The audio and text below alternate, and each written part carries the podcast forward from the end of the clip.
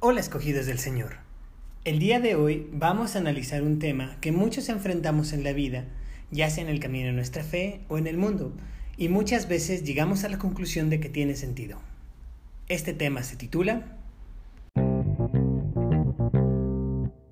Yo creo o creo que creo que Dios no habla conmigo. Escuchar a Dios es algo que queremos sentir del mismo modo en que escuchamos a un amigo, una pareja o alguna persona. En ocasiones nos gustaría sentir este grito detrás de nosotros cuando vamos a hacer algo mal, que nos diga, no hagas eso. O también nos gustaría escuchar ese aliento diciendo, tú puedes. Pero aunque no lo parezca, y muchas veces no lo sintamos, Dios siempre busca cómo hablarnos, solo que debemos trabajar en la habilidad de escuchar. Vamos a sumergirnos en la palabra de Dios para ver ejemplos de cómo nos habla el Señor y poder así desarrollar esta técnica de cómo escuchar a nuestro Dios viviente. Porque si bien en Jeremías capítulo 10 versículo 13 menciona que cuando Dios emite su voz hay un estruendo de aguas en los cielos y es tan poderosa que hace subir las nubes desde los extremos de la tierra y hace caer relámpagos para lluvia y saca el viento de sus depósitos. Aunque Jeremías nos menciona que la voz de Dios es extremadamente poderosa y no es que no lo sea, también tenemos que comprender que Dios se nos puede acercar del mismo modo en que se acercó a Samuel.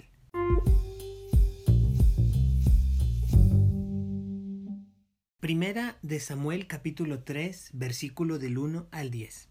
Dios llama a Samuel. En aquellos tiempos, Dios se comunicaba muy pocas veces con la gente y no le daba a nadie mensajes ni visiones. Por su parte, el niño Samuel servía a Dios bajo la dirección de Elí, que ya casi estaba ciego. Una noche, poco antes de que se apagara la lámpara del santuario, Jehová llamó a Samuel por su nombre.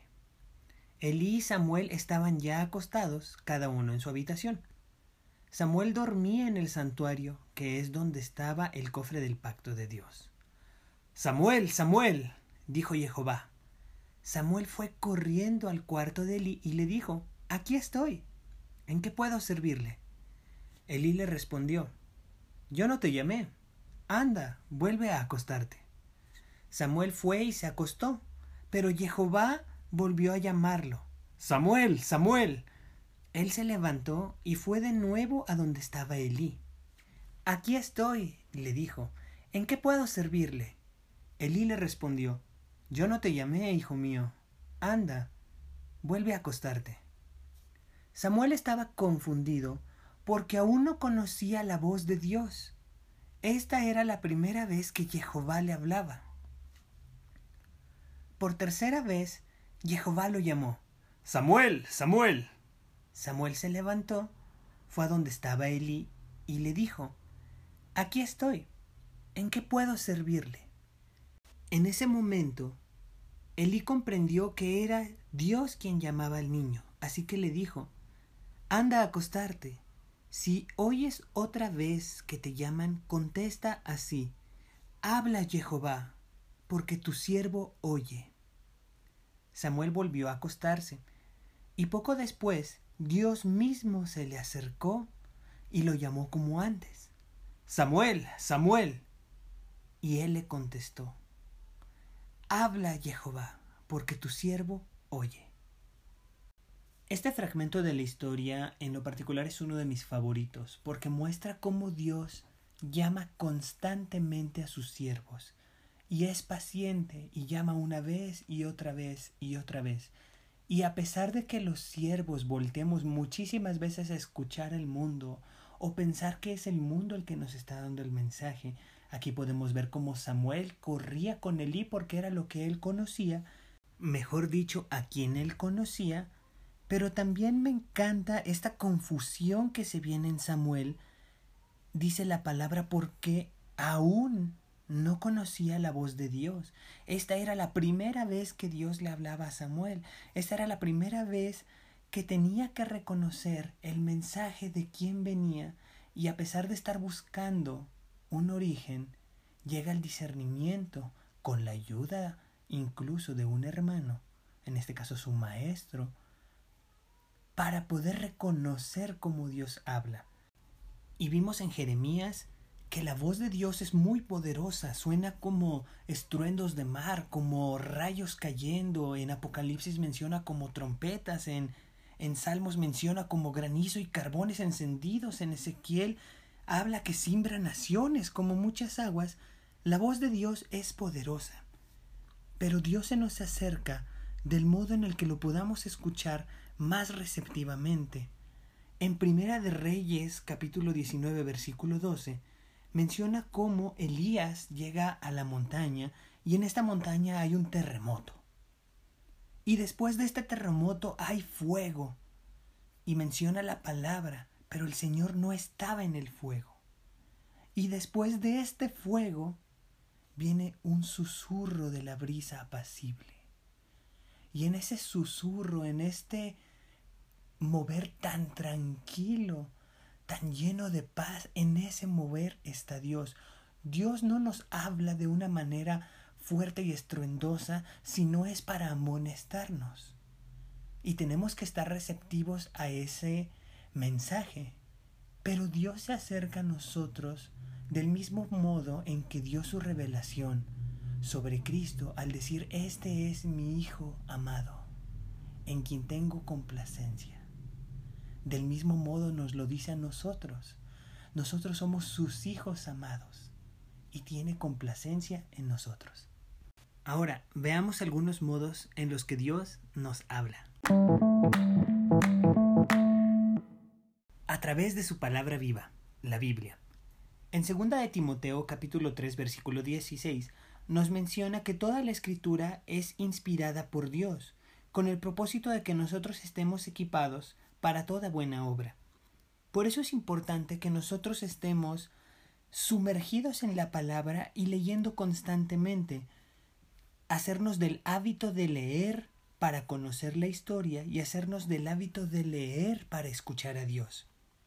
Al iniciar nuestra lectura debemos hacer una oración para que nuestros ojos y nuestros oídos sean abiertos, para que la palabra se quede grabada en nuestro corazón, pero sobre todo para que podamos entender la aplicación que tiene la palabra en nuestras vidas, en nuestro andar y en nuestro actuar. Quizá la situación que estamos enfrentando ya la enfrentó alguien en la palabra, pero también encontramos estas amonestaciones de cosas que nosotros hacemos y no deberíamos estar haciendo. Pero sin importar la situación que sea, debemos de leerlas con toda la intención de escuchar a nuestro Dios. A través de su Hijo Jesucristo. En el Nuevo Testamento, en Hebreos capítulo 1 versículos 1 y 2, nos mencionan que en el pasado Dios habló a nuestros antepasados a través de los profetas en muchas ocasiones y de diversas maneras pero en estos últimos días nos ha hablado por medio de su Hijo, a quien designó heredero de todas las cosas y por medio del cual hizo el universo. A través de las palabras de Jesús en las Escrituras podemos escuchar el corazón y la voz de Dios y saber cómo es Dios realmente. Hay que entender que estas palabras no fueron escritas solamente para el pueblo de Israel o los judíos en aquella ocasión y tan solo para ese momento. La palabra ha traspasado tantas barreras que el día de hoy la palabra es vigente y el día de hoy nosotros podemos leer las palabras sin necesidad de haber sido descendientes directos de los judíos, sin necesidad de haber sido descendientes directos de los apóstoles o de las iglesias primigenias. También gracias a esta bendición de la palabra viva y de este evangelio que trajo Jesús, personas en todo el mundo, en todos los lugares, pueden tener acceso a este corazón y voz de Dios. Y en el Evangelio de Juan capítulo 10 versículo 27, Jesús hace una comparación de él y nosotros como el pastor y las ovejas. Menciona, mis ovejas oyen mi voz y yo las conozco y me siguen. ¿Hacia dónde los seguimos? Nosotros los seguimos hacia eso que nos menciona en el Salmo 23, que dice, el Señor es mi pastor y nada me faltará. En verdes campos me hace descansar y en aguas de tranquilidad me hará reposar. Nosotros confiamos porque Él es quien siempre nos guiará amorosamente por el camino correcto una y otra vez. A través de otros creyentes. Dios puede utilizar un amigo, un pastor, un maestro, algún hermano de fe de tu congregación, de otra congregación o alguien que está llevándote un mensaje que te encontraste por casualidad en la calle para transmitirnos su mensaje de verdad. A veces nos pasa como en la historia de Samuel, que escuchamos y creemos que es el hombre el que nos está hablando. Y después de repetidas ocasiones nos damos cuenta que el mensaje no era del hombre, sino de Dios. Y claro, debemos ser cuidadosos con la palabra del hombre, no porque el hombre no tenga validez, sino porque el hombre no es infalible. Alguna advertencia, alguna profecía o algún mensaje se debe de escudriñar, se debe de tener discernimiento. ¿Y cómo se obtiene esto? Por medio de la oración y la comprobación con la palabra. Nada que pueda venir de Dios va a contradecir su palabra. En Santiago capítulo 3 versículo 17 nos dice que la sabiduría que viene del cielo es ante todo pura. Entonces amante de la paz, considerado, sumiso, lleno de misericordia y buenos frutos, imparcial y sincero.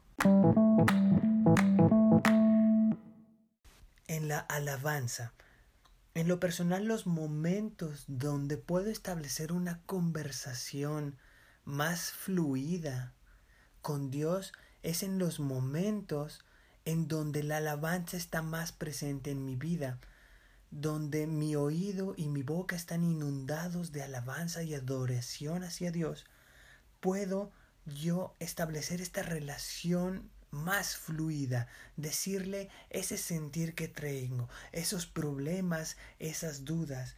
Y Dios nos habla a través de la alabanza porque quizá nosotros no sabemos cómo expresar lo que sentimos, no tenemos ese sentir, pero si la alabanza es conforme al corazón de Dios, va a revelar y va a permitir que tu espíritu conecte con el Espíritu Santo y puedas escuchar esa voz de Dios diciéndote esa guía que necesitas, ese aliento que necesitas o ese refreno que requieres en tu vida.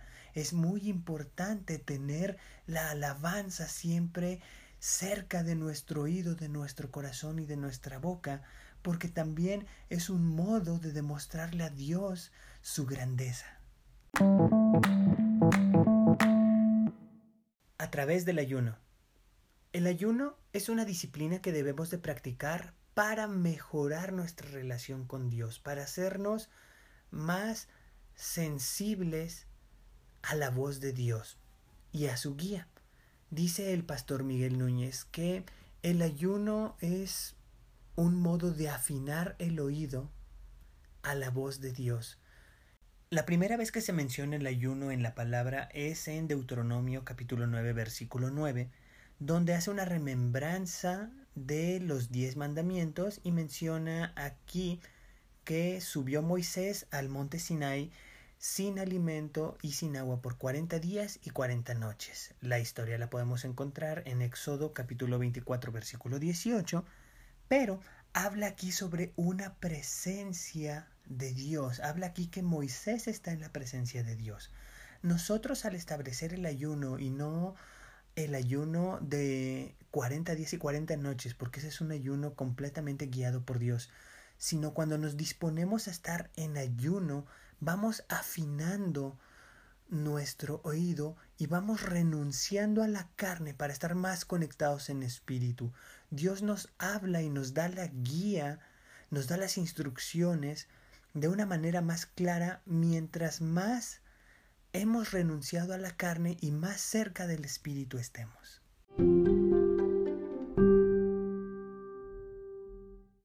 Si bien estos son algunos modos en el que Dios nos habla, no son todos los modos en el que Dios nos habla.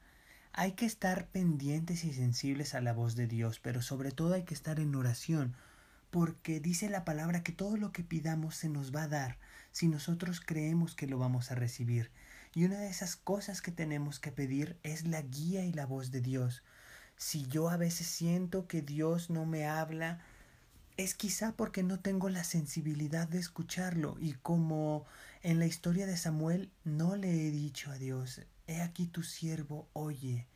Hay que abrir nuestro oído a su voz, hay que abrir nuestro corazón a su corazón para que nuestra relación sea mejor, para que nosotros podamos establecer esta conversación con Dios día a día y escuchar su voz, que puede ser un trueno o puede ser un pequeño silbo, pero que nos está guiando hacia un buen futuro, que nos está guiando hacia esos planes grandes que tiene Dios, hacia esos caminos más altos, hacia esos lugares que Él tiene designados a nosotros.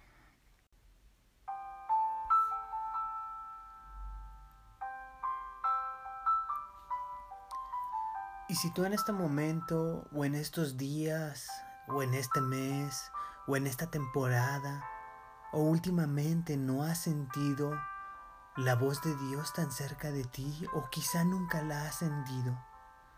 Si en estos momentos tú sientes que Dios no habla contigo y que no te ha dado la guía que tú estás buscando o no te ha dicho esas palabras que quieres escuchar, déjame decirte que Dios te está hablando en este momento. Si tú escuchaste este mensaje, tu vida no volverá a ser la misma, tu vida va a cambiar. Si tú abres tu corazón y tus oídos hacia la voz de Dios, lo escucharás diciéndote ese mensaje que tanto quieres escuchar. Lo escucharás dándote ese regaño que necesitas para cambiar tu camino. En este momento yo te pido que cierres tus ojos y que abras tus oídos a la maravillosa voz de Dios hacia esa hermosa voz que se acerca a ti. Abre tus brazos para recibirlo. Abre tu corazón para que Él esté cerca de ti. No tengas miedo, no dudes, porque Dios no quiere nada malo para ti. Su palabra dice que Él no nos va a dar calamidades. Su palabra dice que Él nos trae bendición. Su palabra dice que Él nos va a llenar de amor. No tengas miedo, cuando escuches su voz, cuando escuches su llamado, dile, heme aquí, Señor, tu siervo, y te puedo escuchar. Y te quiero escuchar, Señor. Y te pido, Señor, que me hables, que me des una palabra, que me digas esas cosas que tú quieres que yo haga, esos caminos que tú quieres que yo siga. Señor, te pido que me hables. Te pido que me des el aliento que necesito, que me guíes, que te acerques a mí, que me recuerdes que tienes complacencia en mí, Señor. Abre tu corazón. Ora y clama al Señor porque el Señor está deseoso de hablar contigo. Afina tu oído para escucharlo y síguelo y sobre todo recuerda ese gran amor que tiene para contigo.